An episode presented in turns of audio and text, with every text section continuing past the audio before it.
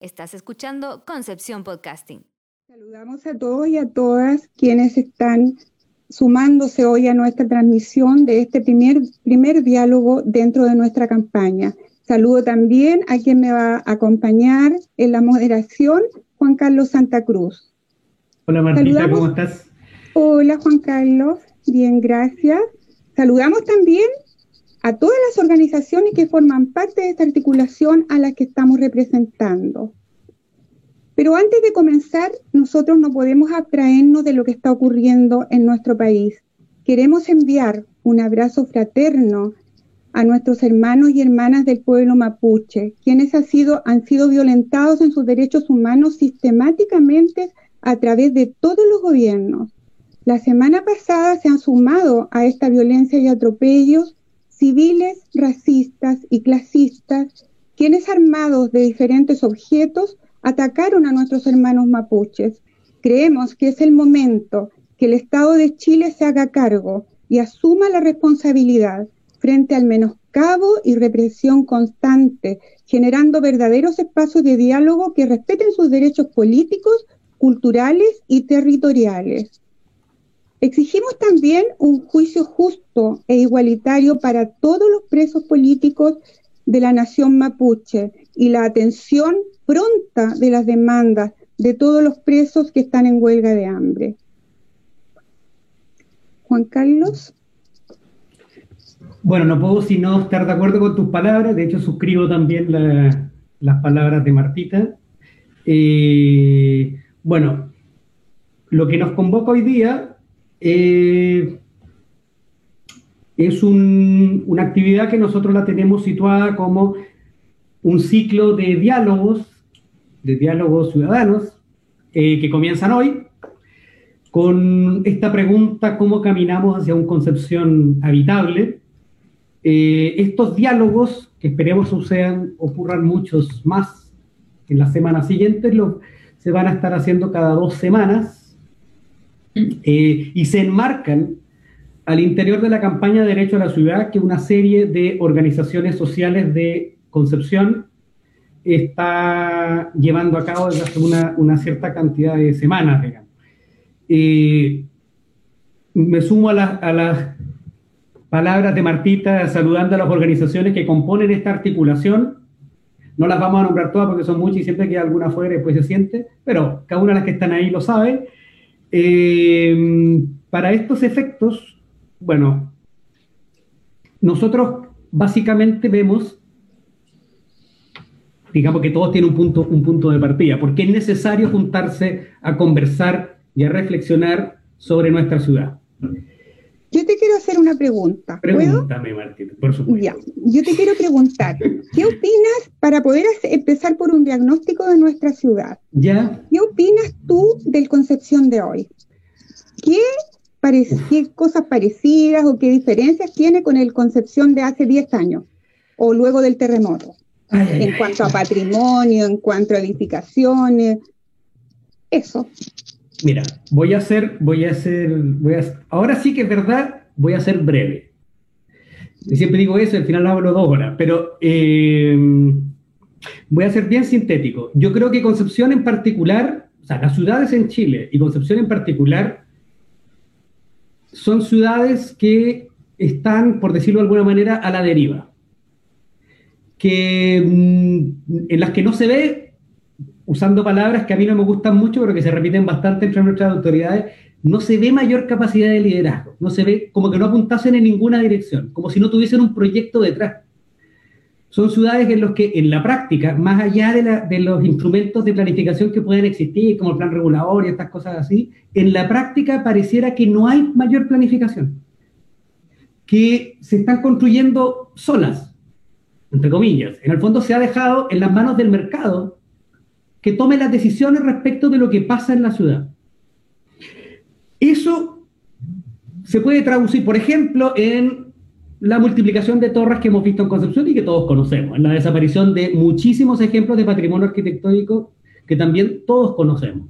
En el fondo, cada cual puede llegar acá y parece que pudiese hacer lo que se le da la gana porque tenemos un plan regulador que es bastante permisivo eh, y normativa que es muy permisiva. No sé si eso responde a tu pregunta, pero yo creo que en general ese es el escenario. En el fondo, una ciudad que funciona casi como por inercia y que ha visto, chuta, ¿cómo decirlo? Ha visto disminuir, menguar, debilitarse incluso la, podríamos llamar, si es que es posible usar el término, la calidad del ambiente habitado, la calidad de vida de las personas que vivimos aquí.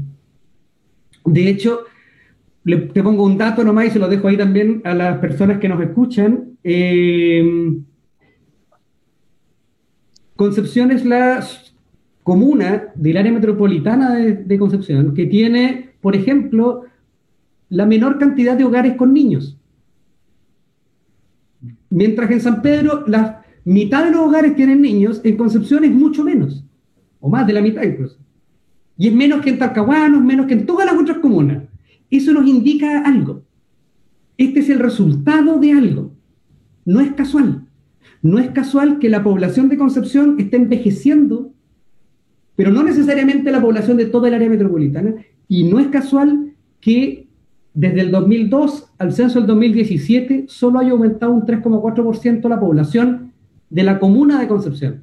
Porque esta es una comuna que está expulsando a la población joven que tiene hijos. Ese dato nomás te dejo. Sí, yo quería agregarte también que la urbanización se está desarrollando a un ritmo demasiado acelerado y que se ha transformado en una amenaza para el desarrollo sostenible de la ciudad, porque queda mucha población fuera de los derechos sociales y de los bienes naturales. Además, no tenemos que olvidar que la valorización del uso del suelo, del habitar, y del vivir en un territorio no se puede comparar con el valor que mueve al mercado y al gobierno local. Por eso es que los bienes, eh, los bienes comunes no funcionan bajo la lógica mercantil. Esa es la diferencia. o sea, bajo la lógica mercantil que tiene la propiedad privada, sino que tiene más bien un bien, es más bien un bien colectivo que debe ser utilizado para y por la comunidad yo podría decir que hay un gran desafío en esto de la habitación, la habitabilidad de la ciudad y que mm, le corresponde a varios entes, digamos, e, esa preocupación por el bienestar de todas las personas que habitan la ciudad. Le corresponde a la autoridad local en conjunto con la ciudadanía, a las organizaciones sociales, a los profesionales del ramo, los arquitectos, ¿verdad? Los urbanistas, a los centros de pensamiento, a los académicos de las universidades, y que hasta aquí, en general, y lo conversábamos un día, han guardado un silencio cómplice frente a lo que está pasando en la ciudad. Eso podría agregar yo. Mira, yo te encuentro razón, la verdad. ¿Qué quieres que te diga? Yo de hecho, comparto muchas de tus apreciaciones y sí creo, yo María, cuando mencionabas las personas, yo diría, bueno, ¿dónde están los urbanistas? Mm. ¿Dónde están los académicos? Ojo, yo también soy académico. Eh, no, no me excluyo de este grupo, pero ¿dónde estamos nosotros? ¿Dónde están las universidades? ¿Dónde están los profesionales? Bueno, sabemos que no todos los profesionales son iguales, no. afortunadamente. Eh, tú tienes unas grandes personas a quienes entrevistar ahora, a quienes presentar ahora. Exactamente. Y de hecho, la invitación no era escucharnos a nosotros con Martita. Nosotros podríamos hablar todo el día con Martita, pero la invitación en realidad es ah, para conversar con Macarena y el Leo, Leonardo. Macarena, Macarena Solar, arquitecta chillaneja, eh, penquista por adopción, santiaguina por segunda adopción, en el fondo estudió arquitectura acá y vivió mucho tiempo en Concepción y después se fue a continuar sus estudios en Santiago, de los que se acaba de titular, según me enteré. Muy bien, felicitaciones, Mac. Eh, y por otro lado tenemos a Leonardo, perfil distinto, pero no tan, no tan distinto tampoco. También estudió arquitectura por estas tierras, también es de estos lugares de por acá, eh, pero un poco antes un poco antes, no tanto antes, pero un poco antes que, que Macarena, y ahora se está, eh, se fue a doctorar a Europa. Y ahora, de hecho, en este momento está en Bélgica, donde son las 12.20 de la noche, ah. y él está haciendo el esfuerzo de acompañarnos, eh, o digamos, estamos acompañando la madrugada belga con eh, Leo a la distancia, así que se agradece muchísimo la participación tanto del Leo como de la vaca. Por supuesto. Y bueno, seguro se me quedaron cosas en el tintero, pero, pero eso. Eh, básicamente ellos son nuestros invitados hoy día y esperemos poder sacarle, o sea, que nos puedan compartir sus apreciaciones y sus reflexiones con la mayor libertad posible. Martita. Sí, eh, lo que le queremos preguntar a ellos es cómo piensan ellos que ha afectado la planificación urbana al, a la planificación urbana que el suelo se rija por el mercado. Así como para partir suave, digamos. Creo que tú tenías que hacer una, presentación antes. Ah, está bien. Sí, ¿cómo ha afectado la planificación urbana que el uso del suelo se rija por las leyes del mercado? ¿Parto yo? Dale, Maca. ¿Qué quiere, digamos? esto es como para partir la... para romper el hielo. Básico, para romper el hielo. Em, ya, pues, partamos. Em, bueno, eh, muchas gracias por la invitación. Eh, estoy muy contenta de retornar a Concepción, aunque sea de manera virtual. Creo que es una, una dimensión, sí, que, que, ha resaltado mucho este último tiempo y que creo que, que, está para quedarse. Entonces tampoco podemos olvidar no solo el espacio físico de nuestras ciudades, pero también eh, lo, lo, que nos permite conectarnos, ¿no cierto?, a través de, una red. Ese también es un espacio donde eh, producimos un montón de conocimiento y de relaciones sociales. Y respecto de la pregunta, bueno, em, me gustaría situarlo desde donde yo lo he estudiado, desde donde he hecho investigación y estos últimos años, eh, como bien decía Juanca, terminé recién eh, un estudio donde em, yo me enfocaba en analizar cómo eran los cuidados en la ciudad. Y por cuidados me refiero a todas aquellas actividades que nos permiten eh, sostener la vida, es decir, Em, alimentarnos, dormir, eh, acompañar a una persona enferma, cuidar a un niño, cuidarnos a nosotros mismos, ¿no es cierto? Esa parte como que se olvida un poco, pero el autocuidado también es importante. Pero eh, intentando ampliar un poco este tema, no solo al espacio urbano, em, empecé a entender que estos cuidados eh, eran algo mucho más complejo que solamente las relaciones sociales que se producían entre ellos, sino que en el fondo es una mirada que nos permite eh, observar los encadenamientos en que nos relacionamos, no solo entre las personas, sino con otras especies y también con el medio ambiente. O sea, es decir, si nosotros no consideramos el medio ambiente como parte basal y sustancial de nuestra vida, es imposible que se sostenga la vida de, de los seres humanos y también de otras especies animales.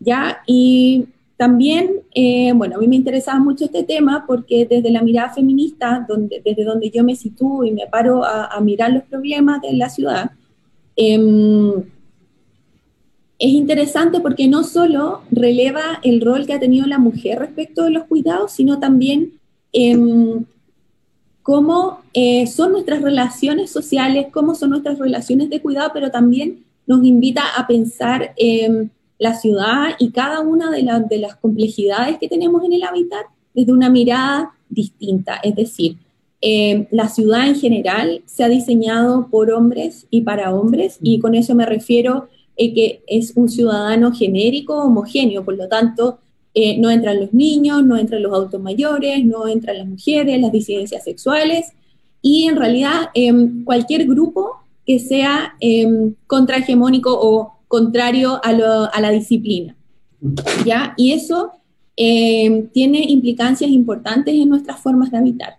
¿ya? Em, y en ese sentido, esta ciudad neoliberal que solamente se diseña para potenciar el mercado, ¿no es cierto? Y para que la gente en el fondo trabaje, trabaje remuneradamente, porque eh, además en ese sentido los cuidados eh, generalmente no son trabajos remunerados.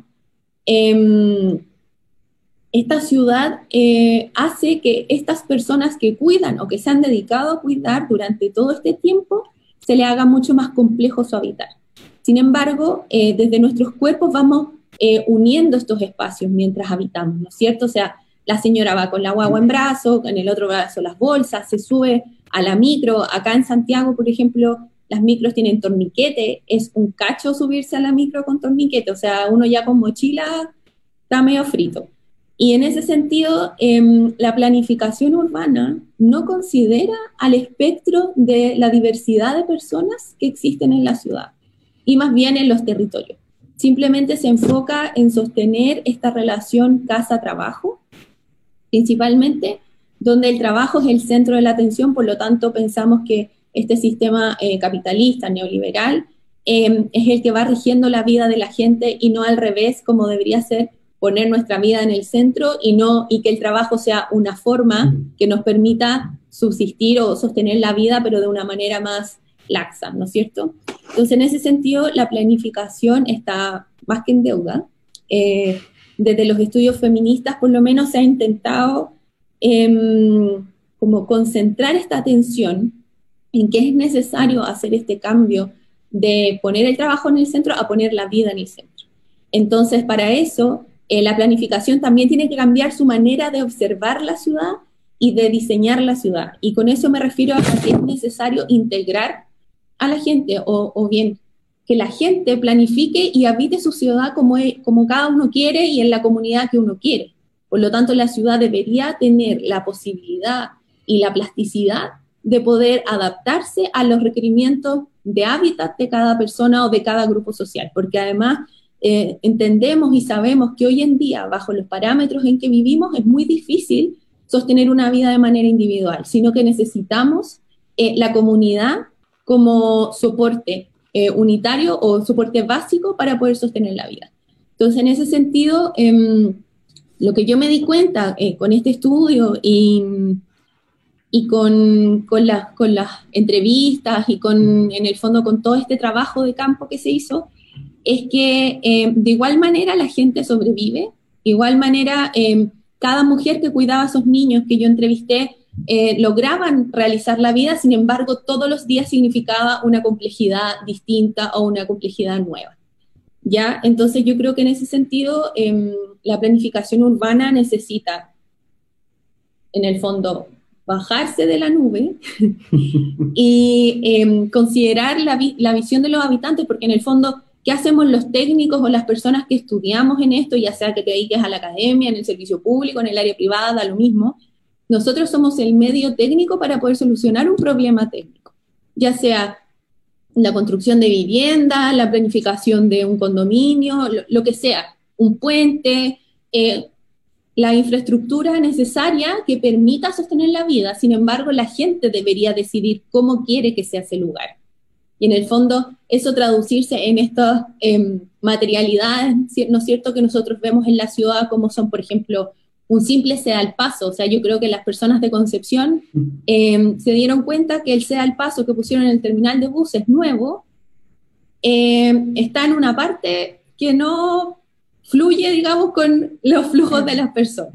¿Ya? Esas son cosas, son sutilezas que nosotros podemos observar en la ciudad y que complican en el fondo el habitar, porque nosotros no solo habitamos en una casa o en un departamento o en un lugar, sino que nosotros nos movemos por la ciudad, siempre estamos en constante movimiento, por lo tanto todo nuestro trayecto necesita ser considerado en ese habitar. No, no podemos seguir mirando la ciudad de manera fragmentada, en el fondo entender que cada persona habita con su cuerpo y construye espacio a través de su cuerpo.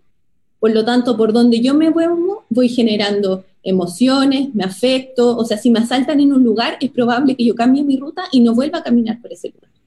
Entonces, todas esas cosas van eh, modificando las formas de habitar y eso hace que cada experiencia de cada habitante sea distinta, independiente de que compartan cosas en común. Entonces, en ese sentido, yo siento y pienso que la planificación urbana debería ser una disciplina que en el fondo nace desde los habitantes y entre todos los actores vamos construyendo este habitar, pero siempre los habitantes en el centro y desde esa mirada que cada persona o cada grupo social quiere construir.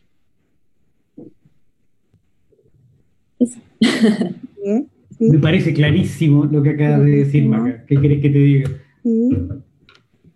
Sí. yo suscribo completamente con lo que Maca dice y también quisiera agarrarme a eso como para situar un poco la perspectiva de lo que está pasando en Concepción. O sea, finalmente la ciudad no está siendo construida para las personas, ¿no? Eh, sobre todo el caso de Concepción es muy interesante por el hecho de que está como siendo sometida a una, yo diría, una metropolización forzada, lo podríamos llamar así, porque la verdad es que el área de Concepción y su intercomuna, digamos, em, ni siquiera tiene por qué responder a este sistema gigantesco de ciudades globales, ¿no? Pero a, eso es a lo que se le quiere someter.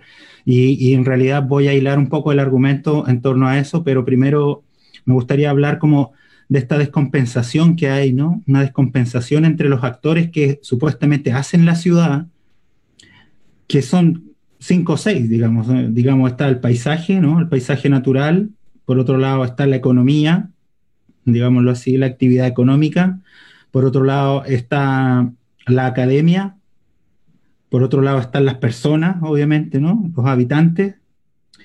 Y, bueno, hay una descompensación casi total hacia, desde el punto de vista de las fuerzas, digamos, que configuran la ciudad, hacia quiénes son los que articulan económicamente, ¿no? La ciudad como quienes la construyen propiamente tal, que no tienen por qué ser los malos de la película, pero lo están siendo por el hecho de que ah, no hay ningún contrapeso, o sea, no hay ningún contrapeso válido ante, ante la fuerza tan devastadora que están teniendo y cómo están aprovechando esta fuerza para un poco configurar la ciudad en, esta ciudad metropolitana a la fuerza, como yo diría que, que están haciendo con Concepción y están transformando claramente la ciudad de Concepción y su intercomuna en una especie de, polo de esta gran red global del, capitalismo, ¿no? de la ciudad globalizada, ¿no? Eh, pongo un ejemplo.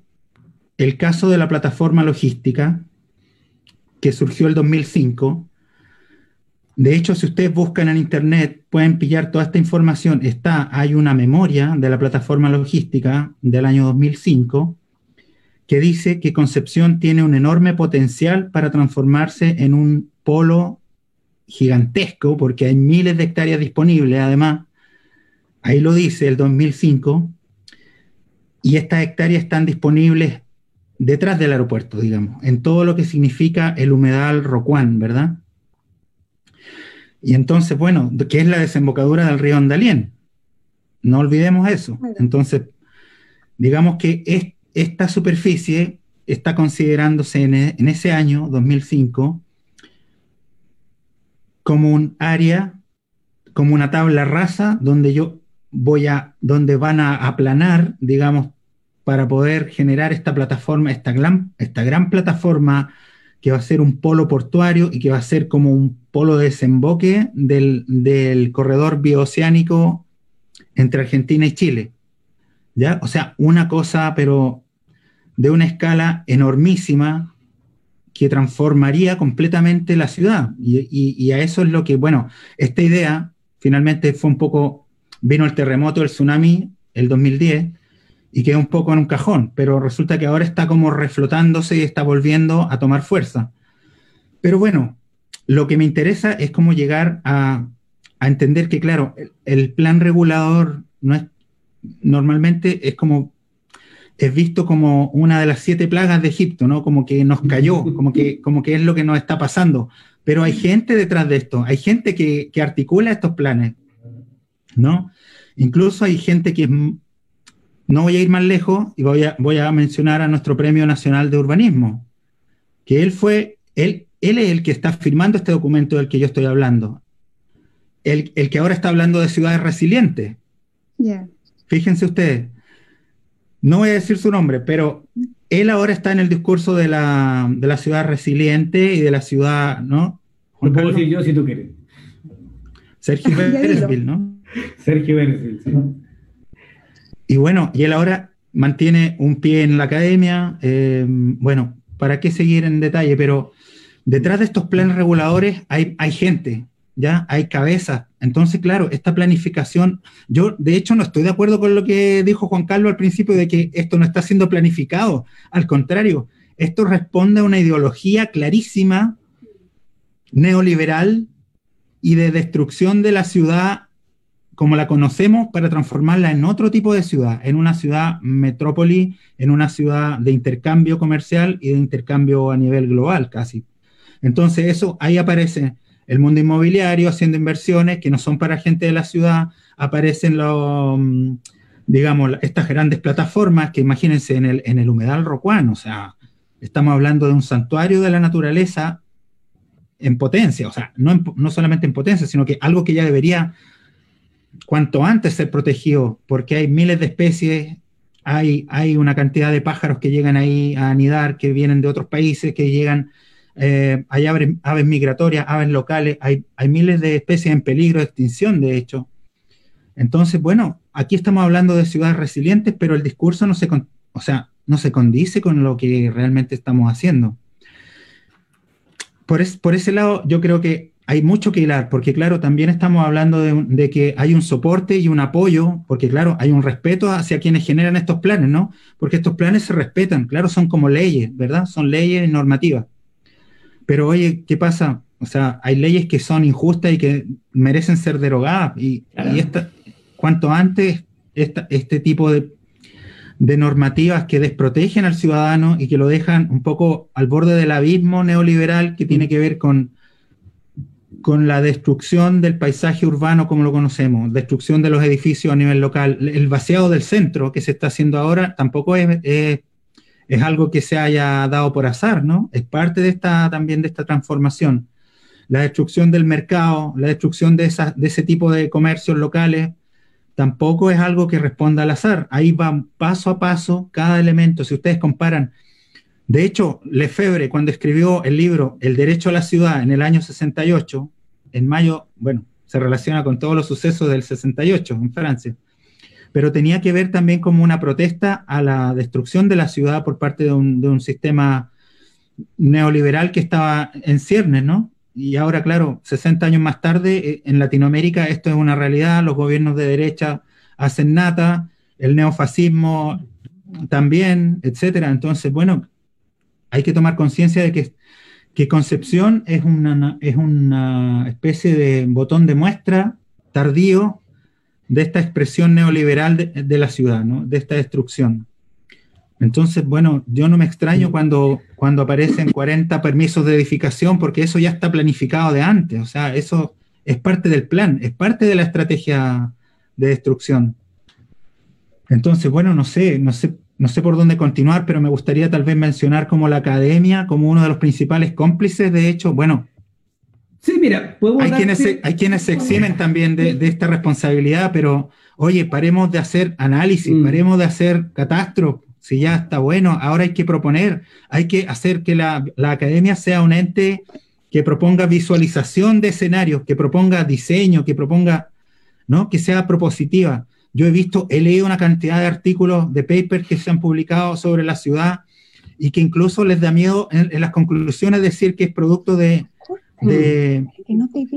no, es producto de la, de la, del, del uso moderno de la ciudad contemporánea o como cosas así como están rebuscadas y que incluso recurren a referencias para poder justificar una conclusión que cae de cajón, o sea, que, que ante no decirlo en castellano, digamos, para no mojarse el potito. Exacto. Entonces, bueno, ahí, ahí, ahí paro por ahora y no sé, Juanca. Mira, yo hay varias cosas, estoy pensando, una, porque estoy, me acaba de llegar un comentario de una persona que nos está viendo, Elena Mayorga, que se hace una pregunta que, como dices tú, cae de cajón. ¿no? Y es, la pregunta es, ¿para quién están planificando? Entonces yo lo, un poco considerando lo que ustedes nos han contado hasta ahora, está, que en realidad eh, me da, o sea, mirando lo que pasa allá afuera, yo miro para afuera porque ahí está la ventana, Si me miro, es porque ahí estoy mirando la ciudad. Eh, claro, da la sensación como si no, no, no, estuviese siendo planificada la ciudad, pero lo que claramente está planificado es, la, es sacarle, en el fondo es la comercialización de ese espacio y transformar eso en un bien de consumo. Luego lo que salga de ahí me da un poco lo mismo mientras pueda ser transformado en un bien de consumo y se pueda transformar en, el lucro para alguien. Eh, y me hace mucho sentido el que el resultado, como decía la maca al comienzo, de algún, yo lo traje, de alguna manera recogí como una esencia que yo, una de las tantas cosas que dijo, digamos, en el sentido de que el resultado es un producto que es hostil para más de la mitad de la población que habita ese mismo lugar.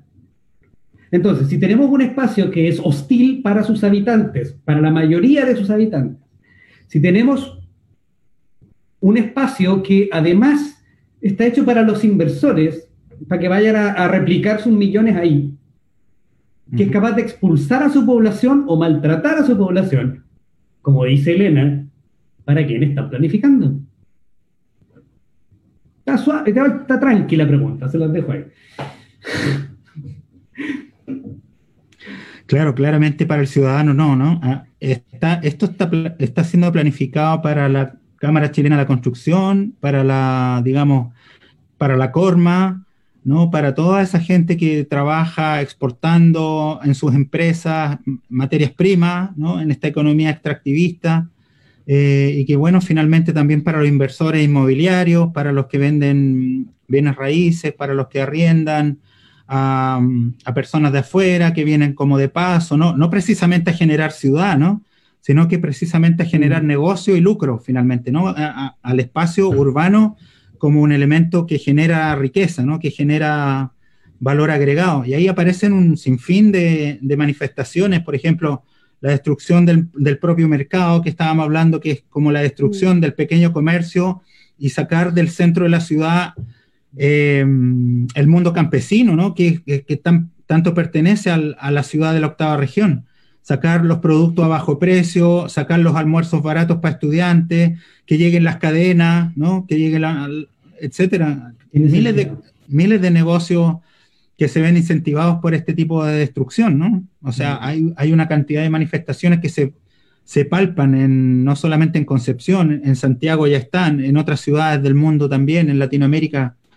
Ya, ya es un proceso que está en curso y, y, que cuesta, va a costar una lucha dura eh, el poder revertir estos procesos, sobre todo procesos que tienen que ver con la, un poco con el, el desalojo, ¿no? Con la gentrificación. Mm. Con Maca. Sí, está, estaba escuchando y, y claro, o sea, yo creo que la respuesta es, es como clara en el sentido de que mm, eh, la ciudad, y más que la ciudad, porque em, la ciudad es un producto de nuestras relaciones sociales o de este, esta cosa que fue avanzando con la historia, pero que en el fondo, em, junto con esa pregunta, es cómo afecta la vida cotidiana de las personas esta planificación de ciudades neoliberales. Y que en el fondo tiene em, un gran porcentaje de personas enfermas, no solo de manera física, sino afectadas con su salud mental, eh, tiene complejidades nefastas para quienes cuidan a personas. Eh, personas que no pueden, por ejemplo, eh, vivir o desarrollar una relación con sus hijos aunque compartan el mismo techo por la cantidad de horas laborales que se trabajan o la cantidad de horas que nos movemos. O sea, obviamente la movilidad en Concepción es muy distinta a la de Santiago y a la de Iquique y a la de Punta Arenas.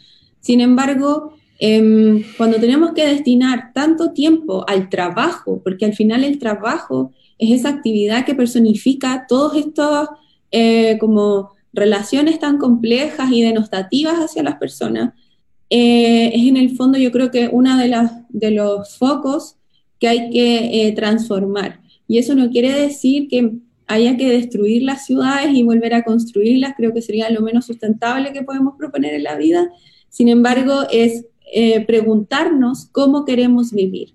Y en ese sentido, em, también creo que ahora en Chile, como la situación particular del estallido social y de la pandemia, creo que nos da una oportunidad para em, repetir o potenciar lo que ya veníamos diciendo o pensando o sintiendo hace mucho tiempo.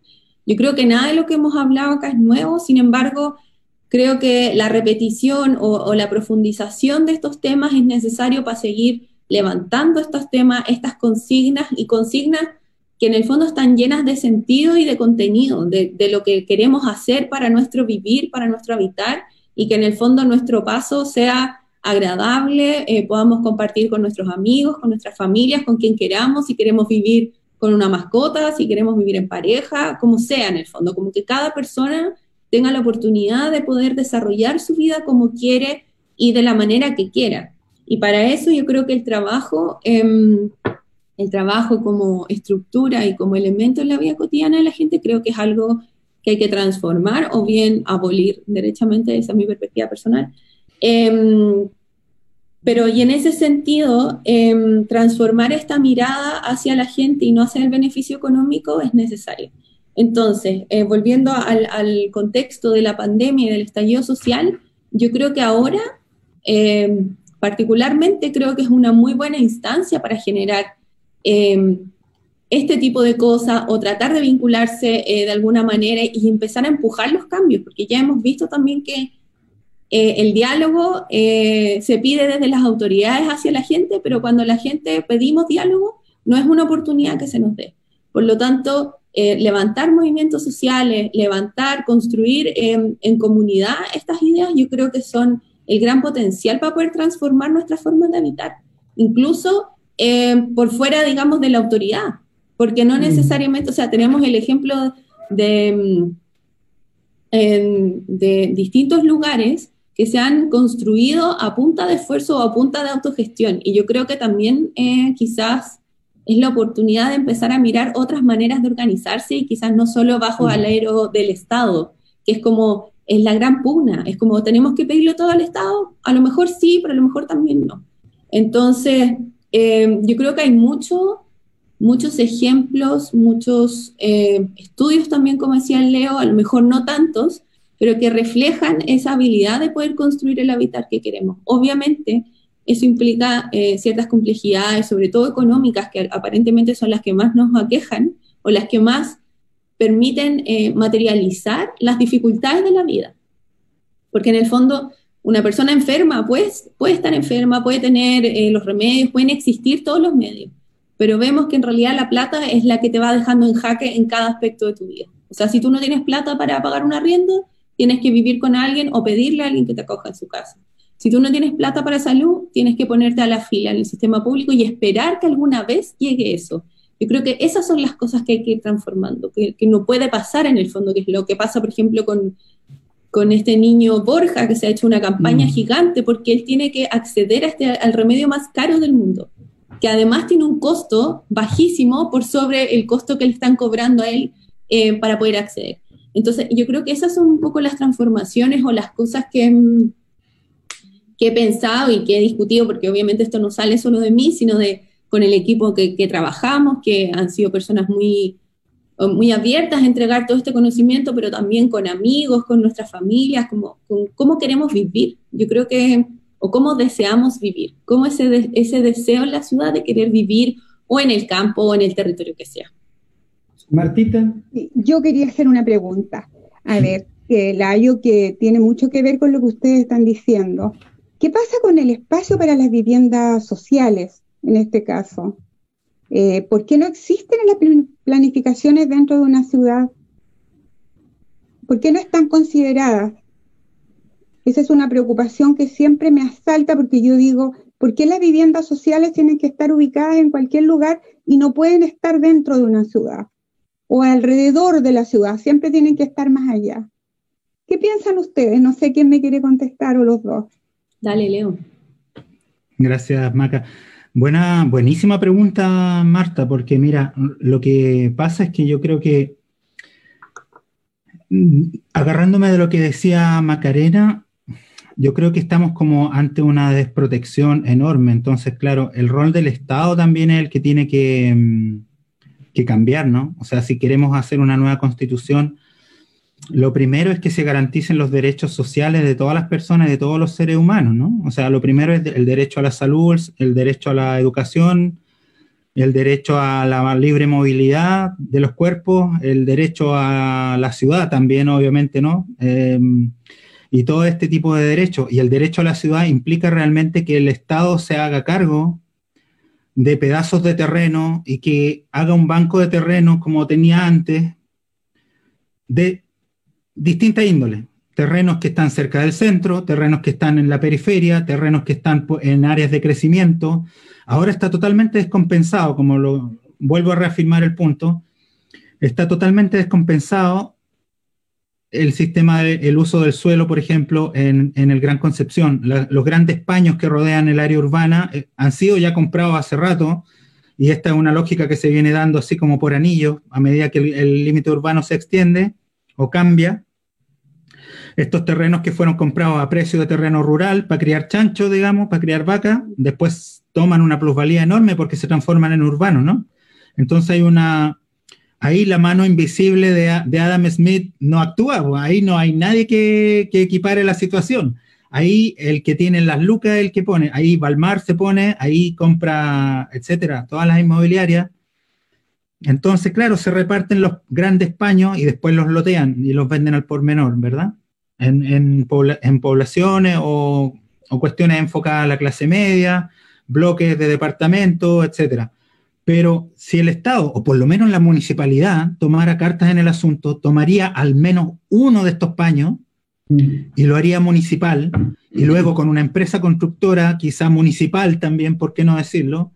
Podrían encargarse de construir este tipo de bloques para distintos tipos de personas, incluyendo vivienda Serviu, ¿no? Vivienda financiada por el Estado también pero la vivienda social ideal no es la que son 200 casas de vivienda social en un solo, a través de cuatro o cinco pasajes, ¿no?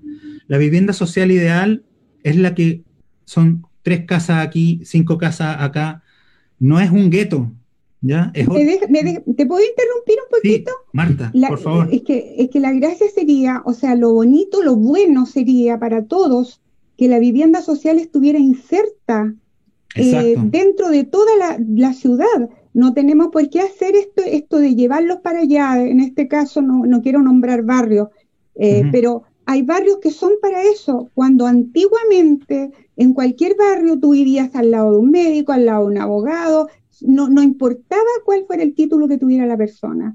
entonces, por eso a mí me...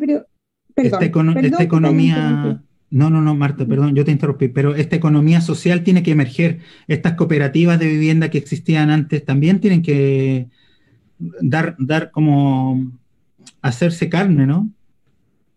Claro que sí. Marta, adelante, perdón, te, corté lo que estabas diciendo, te corté la inspiración. Lo siento. Me cortaste la inspiración. No, te estaba diciendo, claro, lo mismo que, lo, mismo que tú decías, que antiguamente eh, todos podríamos vivir juntos, esto no, no funciona, no debe funcionar así, no puede seguir funcionando así. Tiene que haber en cada parte eh, un, espacio entre las mismas casas, sino eh, pueden ser un poco más económicas, se le puede lo ideal es que se le cobre menos a las personas que no pueden pagar, ¿no es cierto?, de acuerdo a su renta, pero ¿por qué van a estar eh, lejos para allá, donde no se vean? Eso es lo que a mí me, me, molesta de, de las construcciones. Y además me molesta el que siempre hay personas, incluso de otros países, que compran cantidades de vivienda a las inmobiliarias. Entonces no se le da la oportunidad porque no hemos aumentado, la, población no ha aumentado tanto. Eh, no se le da la oportunidad a la gente que vive aquí para que obtenga su casa y tenga derecho a una vivienda propia también. Disculpa ya. Mira, me gustaría eh, leer algunos comentarios que nos han llegado. Peste Negra. Buenos o malos. Ahora vamos a ver. Yo, con, yo mando los que me lleguen nomás, buenos o malos. Eh, dice, hola, un comentario. Creo que uno de los males de la modernidad y de la planificación es justamente ver en los expertos la solución y el medio de la solución. La pregunta no es solo para quién, sino desde quién. Mientras los expertos se sigan situando desde esa órbita alejada de la realidad y no nos situemos como una persona más que habita el espacio desde su ideología y su ocupación cotidiana, nunca acabaremos la construcción social del espacio desde la humildad que esto requiere. ¿Quiénes construyen? ¿Quiénes desean? ¿Quiénes sueñan la ciudad? Todos tenemos algo que decir, algo válido que decir, perdón, al respecto. Sobre todo los, los históricamente marginados, a quienes se les ha despojado incluso de su capacidad de soñar. Eh, Edgar, eh, buen comentario, bien ahí, Peste Negra.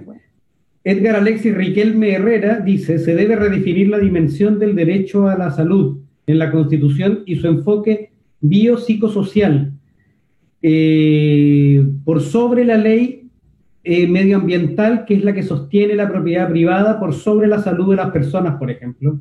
Por ejemplo, las zonas saturadas y de sacrificio, al final, aquí se me pierden un poco los puntos, perdona Edgar, eh, al final el SELLA, el servicio, bueno, este impacto ambiental, eh, para las grandes corporaciones. No puedes sacar una fuente contaminante aunque sepas que está muriendo gente y lo veas porque cumple con la, con la normativa y la mitigación. Eso claramente un poco lo que decía la maca, esto de no poner a las personas en el centro del, o sea, el habitar las personas, el bienestar de las personas, y a cambio eh, está la propiedad privada como el centro ¿no? de la ciudad. Bueno, que eso claramente requiere un cambio constitucional porque está en el núcleo, en el ADN de nuestra constitución. Javier Sandoval nos dice, felicitaciones a Derecho a la Ciudad. ¿Ven factible aportar desde la sociedad civil y la academia promover una propuesta de planificación urbanística que aborde la dimensión económica a fin de cuestionar un proyecto como la plataforma logística? Saludos fraternos, queridos Martita Maca, Juan Carlos Vilio. Eso, esos tres. Yo creo que más que preguntas específicas, bueno, el Javier lanzó una al final, eh, pero son comentarios más, más robustos que me, parece, me parecieron perfectamente pertinentes. Sí, ¿qué opinan? Lo. Em, bueno, yo estoy de acuerdo con Peste Negra. Creo que em, que en el fondo es eso, como, como no, es solo, eh, es, no es solo el objeto casa el que nos permite vivir, es en el fondo el que nos permite guarecernos, ¿no es cierto?, del, clima y de las inclemencias de, de cada lugar, pero es, eh, es, ese deseo profundo y como dice humilde, yo creo que, que hay palabras súper importantes en el sentido de que... Que ya, ya fue la era de los expertos, ya no necesitamos más tecnócratas, no necesitamos que la academia nos venga a decir qué tenemos que hacer para vivir. Y ahí también me, transparento, yo también trabajo ahí y, produzco conocimiento desde ahí. Sin embargo, creo que, que los técnicos, los expertos, como quieran llamarse, las personas que, que tenemos un título profesional y que, que, desarrollamos alguna actividad en el fondo en, en el mundo, Em, nosotros tenemos que estar a merced o en el fondo aportar a que las soluciones que las personas queremos como comunidad, como colectivo, eh, quieren desarrollar. Yo creo que si uno estudia em, herramientas técnicas, tampoco es para seguir el hilo como una oveja, sino para cuestionar también lo que se nos ha enseñado. Em, yo creo que el, pensamiento crítico de esa forma, y yo creo que eso es algo muy clave, porque en el fondo eh, si yo miro para atrás y veo cómo fue mi formación en la universidad, em, fue prácticamente para trabajar en una oficina de arquitectura y diseñar plan, o sea, casa, edificio, no sé, lo que sea, mm. cualquier cosa. Em, pero el habitar va mucho más allá de la casa, o sea, por ejemplo, una persona o dos personas podrían vivir efectivamente en un departamento de 40 metros cuadrados o en una casa, sí, si tuviera todos los servicios disponibles para que esa persona pueda también realizar su vida en la ciudad, qué tanto afectan esos metros cuadrados, pero también cómo los pongo en balance con la cantidad de servicios que tengo em, para que yo pueda eh, realizar mis actividades. No solo trabajar, los parques, salir a, lo mejor a comer, a pasear un perro, eh, salir a andar en bicicleta, eh, caminar, cosas que, a lo mejor parecen eh, hipster, pero yo creo que caminar es algo que no se puede hacer en las ciudades tan grandes. O sea, yo acá en Santiago no puedo caminar a todas partes, efectivamente, porque hay, comunas que me quedan a 20 kilómetros de mi casa. Em, sin embargo, es como em, generamos un balance de eso. Y desde como dice eh, la peste negra, desde dónde queremos producir nuestra ciudad o de dónde queremos producir ese espacio y cómo es ese espacio. Y en ese sentido, eh, hilándole un poco a lo que decía em, Edgar con las cosas de salud y Javier sobre la plataforma logística, em, yo creo que ahora en Chile, eh, por lo menos desde el Estado y desde el gobierno, em, con todo lo que está pasando, se están haciendo un poco los lesos respecto de eh, qué pasa, por ejemplo, con los acuerdos internacionales sobre el medio ambiente y también, por ejemplo, con todo el tema de la electromovilidad, que es algo que quieren meter así, pero forzosamente. O sea, nosotros no somos Noruega, no somos España, no somos Estados Unidos. Y más allá de que a ellos les funcione una fórmula, no quiere decir que nosotros no podamos proponer nuestra propia y, e identificar cómo queremos vivir. No, no tenemos que copiar, o si queremos copiar, eh, ver cómo lo podemos adaptar a nuestra sociedad y a nuestra forma de vivir. En Estados Unidos o a lo mejor en otros lugares no encontramos el mercado del centro de Concepción o no encontramos em, el puerto talcahuano con, con, la ventoteca. No sé, nunca he estado en esos lugares, pero eh, me imagino que son muy distintos y que tienen sus cosas propias como así nosotros también. Entonces, en ese sentido, yo creo que, es necesario em, como identificar cómo queremos vivir o cómo cada uno quiere vivir y de ahí proyectar la ciudad o de ahí proyectar el campo o lo que sea. O sea, yo creo que hay muchos temas eh, de planificación urbana y planificación territorial y regional que en Chile nos están abarcando. O sea, por ejemplo, ¿por qué tenemos una nueva región? Yo, siendo de Chillán, estaba en contra de la nueva región. No porque me parezca que mm, que sea algo malo en sí mismo, sino porque seguir atomizando los territorios es una región tremendamente pobre, más pobre de lo que ya era antes. Entonces, ¿cómo solucionamos esas cosas? ¿Cómo entendemos nuestros territorios? ¿Cómo nos subdividimos o nos organizamos en el fondo? Porque si lo pensamos así, podríamos pensar en una organización mucho más estratégica que opere y funcione hacia el bienestar de quienes habitan esas regiones en vez de sustraer económicamente todos sus recursos. Entonces, yo creo que em, para mí, eh, creo que es importante em, analizar la ciudad o nuestra forma de habitar desde esta perspectiva relacional, donde en el fondo yo toco un punto, pero en realidad estoy tocando toda la cadena de cosas que está unida a eso. Y, yo perdón. Sí, dale, Martita. No, es que te quería decir que yo los quería llevar a una pregunta que pues, está dentro de lo mismo que tú estás conversando, eh, para que toquemos otro, otro tema ya. ¿Cómo podemos construir, según ustedes, una ciudad más habitable, más centrada en la persona? Cualquiera de los dos. O si tú quieres, sí. Dale, Leo. ya Leo. Maca, ah, ya, bueno, me lanza la pelota. Ok.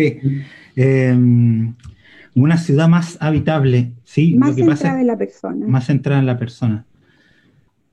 Yo creo que habría que parar un poco la pelota con respecto al, a esta metropolización forzada de la que está haciendo parte toda la zona de Concepción, la intercomuna. Si bien, claro, tiene una importancia estrategia, ¿no? estratégica con respecto a los puertos y todo lo que quieran ustedes, eh, los transportes de mercancías y de cosas.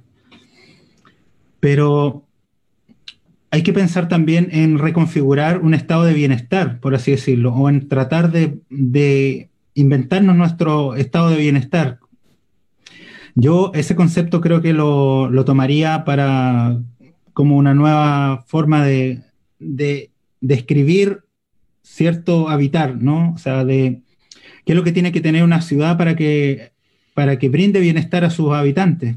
Mm. Y en ese sentido, claro, los cambios tienen que venir muchos muchos cambios desde arriba, la constitución, obviamente, y todo eso, pero también desde una nueva política urbana, o sea, desde una, no podemos seguir con esta política urbana del loteo y de la, de la destrucción del patrimonio urbano y natural de, de, nuestras regiones, de nuestros territorios, ¿no? Entonces, en ese sentido, claro, todo tiene que venir desde una política, porque toda esta destrucción también está planificada, o sea, esa es la hipótesis que un poco quiero reafirmar.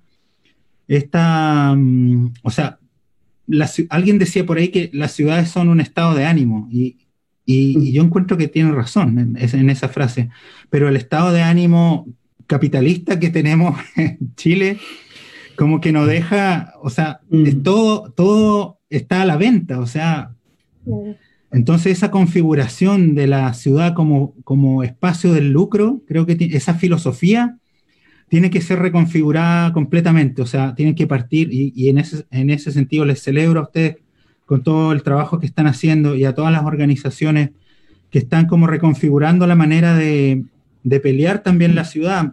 Ah, lograron bajar unas torres, eh, lograron echar abajo un, proyecto que se veía como, era como David contra Goliat, ¿no? Entonces, bueno, todos esos paso a paso, esas batallas que se van ganando, son importantes también para crear un imaginario de la lucha urbana. Y, Concepción es una ciudad que tiene, tiene que seguir creándose este imaginario real, digamos, entre comillas, aunque suene como un oxímoron, ¿no? Es un imaginario real. Pero no tienen por qué venirnos a, imponer un tipo de, de, marca de ciudad que no es el que pertenece a Concepción. Concepción es, es, la ciudad de los obreros, Concepción es la ciudad de los trabajadores, Concepción creció gracias al desarrollo industrial. Bien lo sabe Juan Carlos también, que le acabo de leer un libro y lo felicito por esa iniciativa. Lean el libro de Juan Carlos, paso el aviso. Más adelante seguro ya va a salir publicado. Pero, pero por ahí creo que va, por ahí creo que va el, este nuevo imaginario urbano, en reconocernos realmente en lo que somos. O sea, no tratar de, imagínense qué tontería esto de Concepción, capital del rock ¿Qué, mierda es eso? O sea, ¿eso es, eso es una cuestión para venderle a los turistas o qué?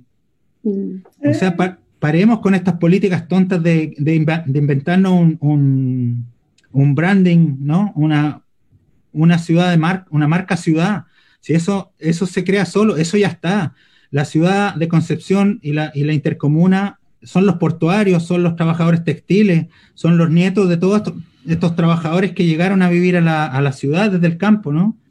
Em, tenemos nuestra propia historia y tenemos que potenciarla y reconocernos en, e, en ella. Somos mapuche también. Entonces, ¿qué más, ¿qué más tenemos que inventar? ¿Para qué tenemos que inventar estas marcas y cuestiones raras? ¿Ah? Entonces, yo, quiero aprovechar, perdón. Sí, adelante. Es que aprovechando que tú hablaste del patrimonio, te quería hacer una pregunta como siempre hablan que falta modernidad, que hay que sacar esto porque no es moderno, no va con los tiempos. Entonces yo te quería preguntar, o a los dos, el que me quiera contestar, o el que pueda, ¿la ciudad habitable debería ser antigua y moderna a la vez o solo moderna? Maca, dale. Eh, Maca, tú. Qué peludo. peludo. Eh, lo que pasa por eso te pasó la pelota a ti. yo mientras pienso. Sí, yo, yo no soy. yo no soy muy fan de eh, como de pensar en esta frase de todo tiempo pasado fue mejor. Yo creo que cada momento de la historia ha sido tan complicada para quienes las, las han habitado en ese minuto y también han sido muy beneficiosas para quienes han estado en la posición de poder beneficiarse de ellas, ¿no es cierto? tampoco creo que el futuro sea, em, o, sea, pensar este futuro eh, sea como la solución. Y en ese sentido creo que es como queremos vivir hoy para que el mañana sea posible para, para el otro, para la otra que viene. Em, entonces, en ese sentido, claro, eh, Concepción, por ejemplo, tiene em, edificios y casas muy bonitas que son eh, registro de cómo el movimiento moderno, por ejemplo, pudo haber llegado a esta ciudad. Sin embargo, eh, también respecto a eso, y muchos seguramente no me van a creer de ahora en adelante, soy muy crítica de ese movimiento, porque también eh, perpetuó ciertas cosas que han hecho o contribuyeron a que cuando se toman las decisiones en los 80 en esta constitución y el suelo se libera, en el fondo se dice que el suelo es infinito, independiente de que este planeta tiene un suelo como medible y contable, em, o sea, permiten y perpetúan, digamos, un poco estas situaciones mm. como de ciudades fragmentadas y de habitares fragmentados que tenemos. Entonces, en ese sentido, y, un poco intentando retomar a la, pregunta anterior, yo creo que, que, quizás el pensar en hoy, si nos situamos desde la mirada como cómo nos vinculamos con la institucionalidad, yo creo que eh, lo que se ha hecho y lo que dijo el Leo de poder parar eh, un proyecto inmobiliario así de grande como se hizo y de todas las posibilidades que existen, yo creo que em, la municipalidad como entidad, como figura dentro de lo restrictivo que es la eh, política pública o más bien eh, la estructura estatal en Chile, creo que la municipalidad como estructura independiente permite generar esos cambios. O sea, voy a nombrar a Recoleta, eh, lo que mencionó el Leo es posible y se hace en otros lugares. En Recoleta hay una inmobiliaria popular, se están construyendo edificios para las personas que necesitan un lugar donde habitar, pero también están mirados desde una etapa de transición, donde tú a lo mejor arriendas hoy en día y mañana te vas a tu casa que pensaste, soñaste, deseaste en un futuro, y que se, se van construyendo en distintas etapas. Mm. No sé si es la mejor solución, pero sin duda que es un ejemplo de que se pueden hacer otras cosas. Y es yo creo una solución, claro. Y yo creo que, claro, y mientras em, esa posibilidad exista, yo creo que... Eh, en todas las ciudades las municipalidades juegan un rol fundamental, porque si bien el presidente a lo mejor no puede hacer mucho porque tiene toda una estructura que entre que lo encierra y lo amarra de brazo, aunque nuestro presidente en general no, es mucho lo que quiere hacer, sí creo que un alcalde em, puede hacer esas cosas y tiene toda una infraestructura en el fondo de oficinas y personas trabajando para que eso suceda. Entonces, puede contratar personas. Exacto. Entonces, ¿por qué una comuna puede hacerlo y por qué la otra no? Recoleta funciona no porque esté solamente en Santiago, sino porque hay de por medio, creo yo, em, una mm. voluntad de querer hacer un cambio o de mejorar algo. Entonces yo creo que sí se puede hacer. Y, yo creo que em, esta organización ciudadana que ustedes han, construido o este colectivo o coordinadora de organizaciones eh, territoriales, eh, yo creo que, que, lo han demostrado. Entonces es quizás yo no, soy en general muy amiga de la institucionalidad, pero creo que si uno ve esos beneficios o esas oportunidades o, pequeños rendijas donde puede entrar, yo creo que hay que tomarlas. Eh, eso, sería mi, mi pseudo solución. Leo. No sé si Juan Carlos tiene. No, sí tengo un par de comentarios aquí y algunas cosas que podría, pero no sé si querés decir, eh, complementar en algo, Leo. ¿Cómo era la No, pero. ¿Cómo, fue que dijo? Eh, sí, es que, claro, es que ese es un gran ejemplo el que puso la maca, porque sí, como que hay muchos caminos, o sea, hay que estudiar esas soluciones, como, como hemos estado hablando. Y yo creo que no es, no es nada imposible de ejecutar si mm. se tiene la voluntad. Lo que pasa es que, claro, en Concepción y en la, la intercomuna en general, yendo como a lo local, yo no sé qué pasa, pero hay como una especie de apagón municipal que se ha venido desde no sé cuántos años atrás, que hace como que me parece a mí que, que hay como ciertas alianzas ahí que son bastante oscuras, ¿no? O sea, que, que lo que está pasando también, eh, hay complicidad de parte de la municipalidad y sus organismos.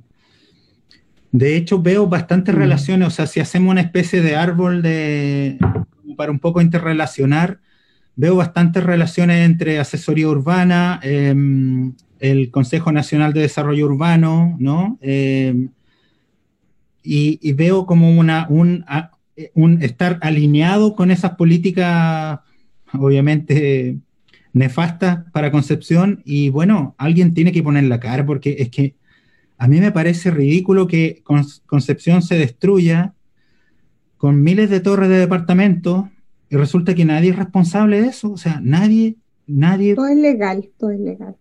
Realmente, claro, todo es legal, pero resulta que este daño que se está haciendo a la calidad de vida em, se puede un poco rebobinar y decir, oye, ¿quién, ¿quién fue el que hizo esta ley? ¿Quién hizo este plan regulador? ¿Quién promulgó esto? ¿Quién remó por esto? ¿Quién... Pongámosle nombre a las cuestiones. Yo creo que ya es tiempo de que empecemos a... ¿Quién da los permisos? Ah, exacto. ¿Quién da los permisos? ¿Quién diseña? ¿Quién diseña? Oye, hagamos un trabajo de gremio también, de ser un gremio responsable. Los arquitectos siempre hemos estado... Lo que nos decía Martita al comienzo, digamos.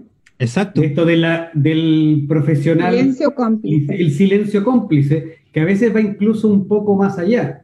Porque ¿quiénes son los que están construyendo estas torres horrendas? Por ejemplo, poner solo un ejemplo. ¿Y dónde están haciendo clases? Exacto. La misma persona. Y aquí ya nos tiramos a todos los, colegas encima, bueno, da un poco lo mismo. Pero nosotros sabemos que esas personas están haciendo clases en la Universidad de Concepción, en la Universidad del Biobío. están formando las nuevas generaciones de arquitectos y ojalá que esos, esas nuevas generaciones, yo sé que están eh, desalineadas con esa idea y yo sé que ellos por la espalda le van, le van a, se van a reír de ese profesor estúpido que le está enseñando cuestiones que no le no vienen al caso y que no tienen que ver con, con realmente lo que es una ciudad. Entonces, con el bienestar de la ciudadanía en el fondo. Exacto. Y los cabros son inteligentes ahora, no son como, como eran en mi generación, que éramos asustadizos y, que veníamos de una, dentro de una dictadura. Entonces, yo creo que esos profesores tienen los días contados en la academia. Eso está clarísimo. Ojalá, ojalá. Mira, yo ahora soy parte de la Universidad Austral, también soy académico pero he tratado de hacer un esfuerzo por cambiar el switch desde un poco desde la perspectiva que te da el, ver estos resultados nefastos que han tenido todas estas políticas mm. de, de 30 años que vienen con planes reguladores, con seccionales truchos, con modificaciones. Ah, imagínense, el plan, el plan seccional del Costanera Norte oh, tenía un punto bueno, porque integraba, etcétera, ¿no? Pero resulta que, claro, después los lotes se agrandaron a petición de ciertas empresas de Santiago, se agrandaron estos lotes para permitir el líder ahí, para permitir un centro comercial. ¿Y ustedes creen que esto es apertura al río, que era lo que se hablaba cuando yo era estudiante? Me, enseñaron que el Costanera Norte buscaba el integrar el río a la ciudad. y ahora, fíjense, o sea, fíjense las tremendas moles que hay construidas ahí y cómo cambió un poco la filosofía del, propio plan, del, plan seccional en el camino, lo, prostituyeron completamente. Entonces, es, verdad. Mi disculpa, Leo. Dale, dale. No, que ya llevamos una hora 18 minutos. Chuta. El tiempo pasa rápido, colegas. ¿eh? Sí. Eh, Cuando está interesante la conversación. Si no, está muy bueno. De hecho, a mí me da un poco lo mismo que se extienda creo que hay una cosa importante que dijeron ambos de maneras muy distintas, pero igual, y tiene que ver con, lo que se quiera construir, que se construya desde la identidad que nosotros tenemos en este lugar. Yo creo que eso es un punto importante que nosotros podríamos reafirmar. Nosotros tenemos nuestra propia historia. Nosotros tenemos nuestras propias formas de habitar. Tenemos incluso nuestros propios conflictos porque evidentemente somos una ciudad conflictiva, en que, no, en que hay conflictos de interés entre distintos actores. Bueno, nosotros tenemos nuestras formas. Y con esos elementos identitarios, creo yo, si lo interpreto en algo de lo que dijeron, debiese construirse y debiese planificarse y debiese como visualizarse la ciudad que queremos mañana. Y efectivamente me parece, claro, que es una tontera pensar en eh, imitar, es como ya, se me ocurrió, a ver, mm, en Bilbao funcionó súper bien un museo. Vamos a hacer un teatro ahí, porque va a funcionar. Entonces el día de mañana vamos a hacer un museo en el puerto de Talcahuano o... Es que, tal vez no, ¿eh? No, pero sí va a funcionar porque el, el, hito va a traer las actividades y el ancla y la... va a salir en la revista. Va a salir en la revista y va a ser importante y Concepción va a tirar para arriba. Tal vez no. Tal vez... también... Es que no lo sabemos. En el fondo, quizás podríamos, dime. No, te iba a decir que, o también hay gente que dice, oye, pero no quieren que haya tanto edificio alto, entonces nos vamos a quedar atrasados, nos vamos a hacer como Santiago. Es que eso es una estupidez, perdón, eso es una estupidez, perdonando. Queremos ser Santiago. Porque nosotros no queremos ser Santiago. Me encanta el futuro, pero el futuro tiene que ser el futuro de Conce. Claro. Ya alguna ¿Se acuerdan del Tengo un comentario de una persona. sí, perfectamente. Por ejemplo, tiene mucho sentido. Y, y, en la base de todo esto hay una serie de cosas. Entonces me gustaría leer un par de comentarios que nos llegaron. Uno, nuevamente Edgar nos dice, hay que terminar con el Estado subsidiario y ponerlo de nuevo en el rol que nunca debió haber abandonado. De lo contrario, Nunca tendremos construcciones de calidad y solo con fines de maximización de rentabilidad la construcción puede ser igual que los planes reguladores desde abajo hacia arriba, el codiseño, la eh, co-creación, permiten una mirada de en completitud. Las organizaciones territoriales tienen el diagnóstico y las brechas comunales en vivienda. Yo creo que hay varias cosas que se han repetido un poco. Eh, y otra persona nos comenta por interno siempre se habla de Concepción como una ciudad habitación con respecto a la demanda de viviendas para estudiantes. ¿Qué estrategias creen ustedes que, se podría, que podría abordar el municipio con respecto a esta demanda? Yo creo que ahí hay un poco un, eh, no sé si una mitología al respecto, pero, mm. pero eso es un tema en sí mismo que es bastante, bastante eh, grueso. Eh, en honor al tiempo, les dejo la, última reflexión. A los dos, yo les quería hacer una pregunta antes que se fueran, cortita que me respondieran. ¿Creen ustedes que va a haber que replantearse la ciudad con esto de la pandemia? replantear la ciudad en general? Yo creo que, Mata, parto yo, esta vez. Bueno, sí, cualquiera.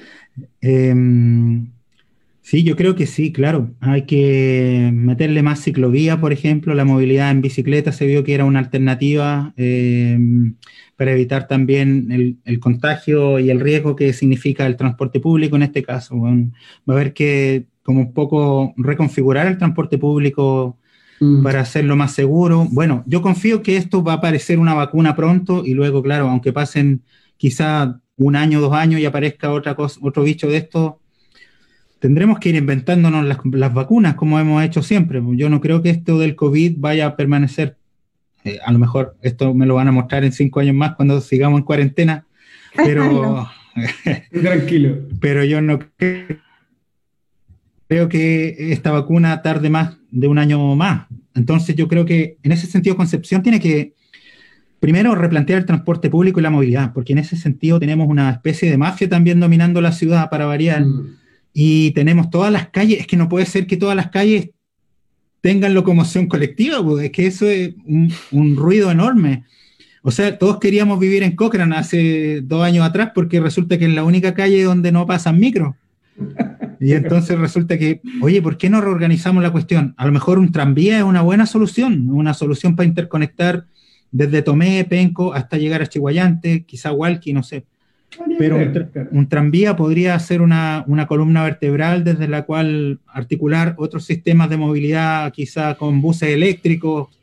Mm. Hay plata, pues en Santiago ya están llegando los buses eléctricos. ¿Y cuándo, entonces, ¿cuándo van a llegar los, los buses donde se pueda subir con un coche de guagua? apelando a lo de Macarena, ¿no? ¿Cuándo van a llegar ese tipo de transportes donde podamos ir con niños chicos en brazos eh, y sentarlos ahí? Seguro. Que sea seguro, en silla de ruedas, subir a una, a una micro es, es casi imposible, o sea, imagínense todo, todo lo... Acá no, acá no se puede. Todo lo restrictivo que es el, actualmente la micro, la tipología de micro que hay, esa micro enana que también se llena en un 2x3, que van ahí todos hacinados.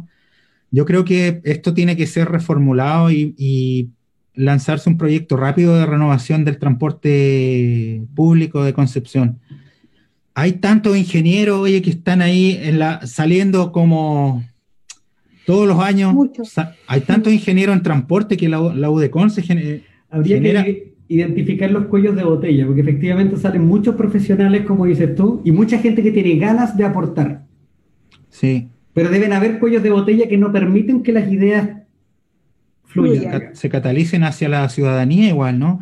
Porque todo, va, todo va un poco por lo institucional, como decía mm, Maca, y la institucionalidad, claro, en, en, este rayado de cancha que tenemos ahora nos juega completamente en contra, o sea, nos juega súper en contra. La institucionalidad con, con, un centro de estudios urbanos que es cómplice también de la, con la prensa también, ¿no? que con la prensa que tenemos, casi que es una prensa amarillista que tenemos en Concepción, que es pro inmobiliaria, que está totalmente vendida al negocio y al, a lo que le paguen por publicar y, echan a andar tendencias, pues, ¿no? Así, así se van moviendo las ideas, las supuestas ideas geniales de, la, de los grandes urbanistas del metro, ¿no? De hacer un gran metro, aunque te demorís dos segundos entre estación y estación, pero hay que hacer un metro, ¿no? Mm. Entonces, perdón toda esa metropolización a la fuerza, como de hacerlo, hacer crecer a, Concepción y transformarlo en un monstruo, como en un Frankenstein, yo creo que hay que, hay que pararlo y están ustedes ahí haciéndolo. Y, a tiempo, o sea, la gente a tiempo también para un poco el, el asunto con lo de octubre y todo lo que está pasando. Así que aguante Chile. Maca, tu última reflexión. Sí, eh, bueno, respecto de cómo replantear, yo creo que más que replantearnos la ciudad, yo creo que es replantearnos la vida de aquí en adelante y también reflexionando desde cómo se ha mostrado la pandemia y el coronavirus en todo el mundo, pero también en Chile. Creo que lo primero es que ha, más que revelado, yo creo que ha resaltado cómo eh, la precarización de la vida de todas las personas, pero también de lo vulnerables que somos como mm. especie, por un lado, de lo vulnerables que son nuestros cuerpos y que en el fondo nadie está ajeno a que se pueda em, eh, enfermar. La diferencia la hace mi acceso, la clase, a lo mejor la raza, el territorio donde vivo, el tipo de salud al que puedo acceder, etcétera. Y por eso yo creo que también hay que entender que el virus, así como nos movemos nosotros, el virus también se mueve. Por lo tanto, em, es reflexionar un poco en torno a eso y en cómo hemos visto eh, la transformación de nuestras ciudades acá en Chile a partir de, en el fondo, de esta pandemia o de este eh, momento tan crucial, digamos, en la vida de la gente. Eh, por un lado, yo creo que em, que si bien se ha, mostrado la precarización de la vida, también se ha mostrado la sobrecarga de trabajo en muchas personas, sobre todo en las mujeres que cuidan niños y que al mismo tiempo tienen que trabajar, en cómo estamos todos supeditados quizás a un jefe o a una estructura más bien, que nos obliga a estar conectados todo el día y que no nos permite cosas tan sencillas como ir al baño, preparar la comida, tomarnos un momento de descanso, etcétera, y exigir esta constante... Eh, eh, constante de estar conectado, ¿no es cierto? Y por ese lado, em, también creo que los espacios virtuales han llegado un poco para quedarse, como en el sentido de que es otra forma de relacionarnos y también es una plataforma que nos permite vincular. ¿Ya? Em, y en ese sentido, creo que el Leo tiene razón en torno al transporte, creo que es un eje clave, sobre todo en las ciudades grandes o de estas eh, conurbaciones, ¿no es cierto? Pero no es solo el transporte. Em, yo creo que el transporte, si bien es importante, pero es importante más la movilidad de la gente.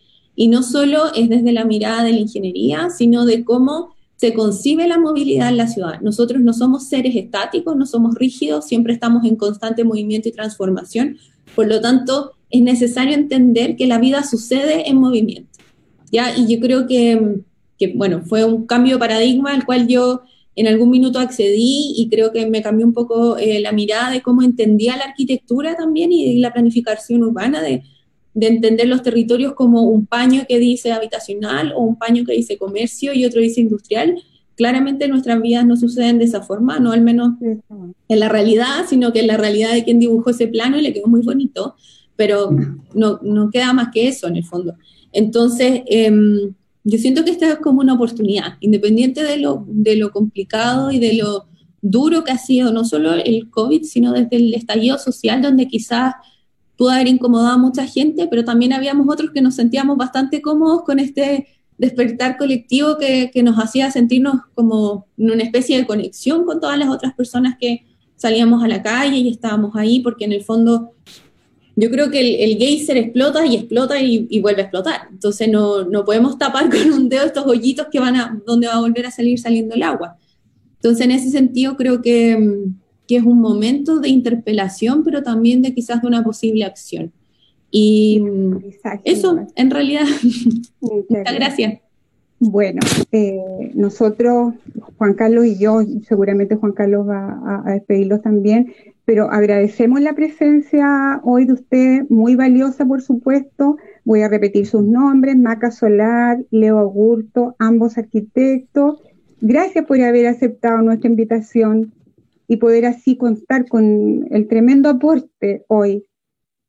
Eh, y que por supuesto también ha sido de gran ayuda para todas las personas que se han sumado a esta transmisión.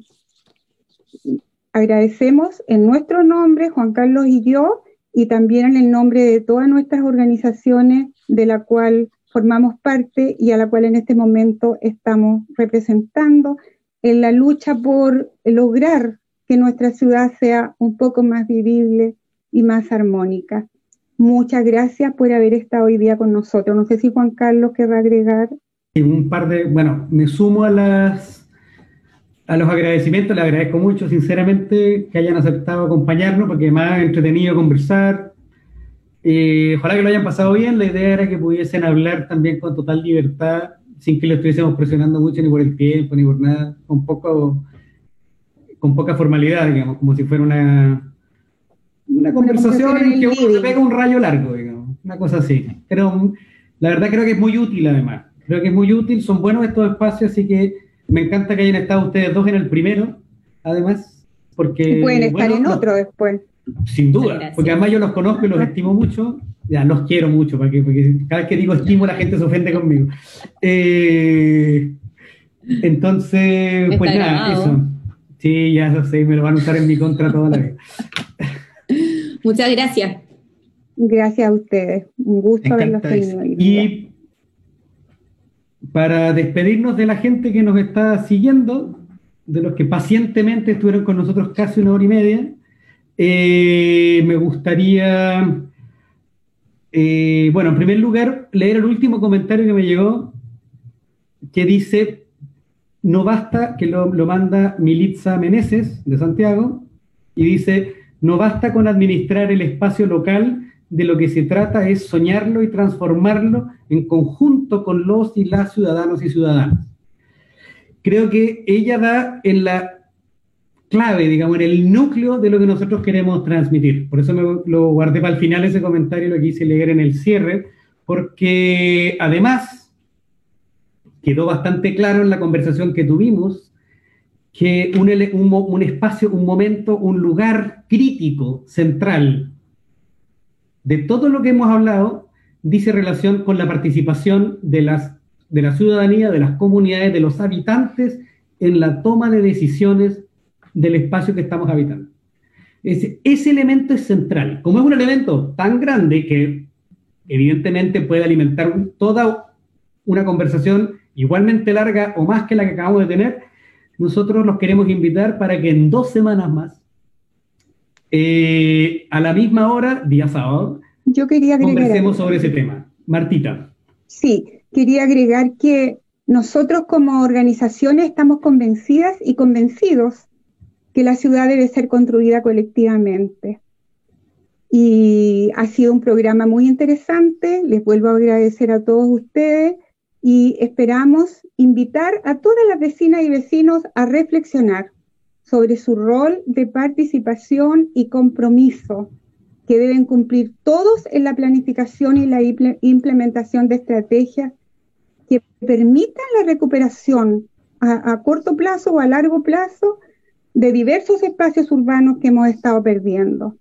Así que muchas gracias a todos los que se sumaron, primero a los panelistas, muchas gracias por su tiempo, por su claridad en la exposición, a todos quienes se han sumado a esta transmisión, a quienes nos han mandado comentarios y será para una próxima que estaremos hablando de una, posiblemente de una ciudad democrática.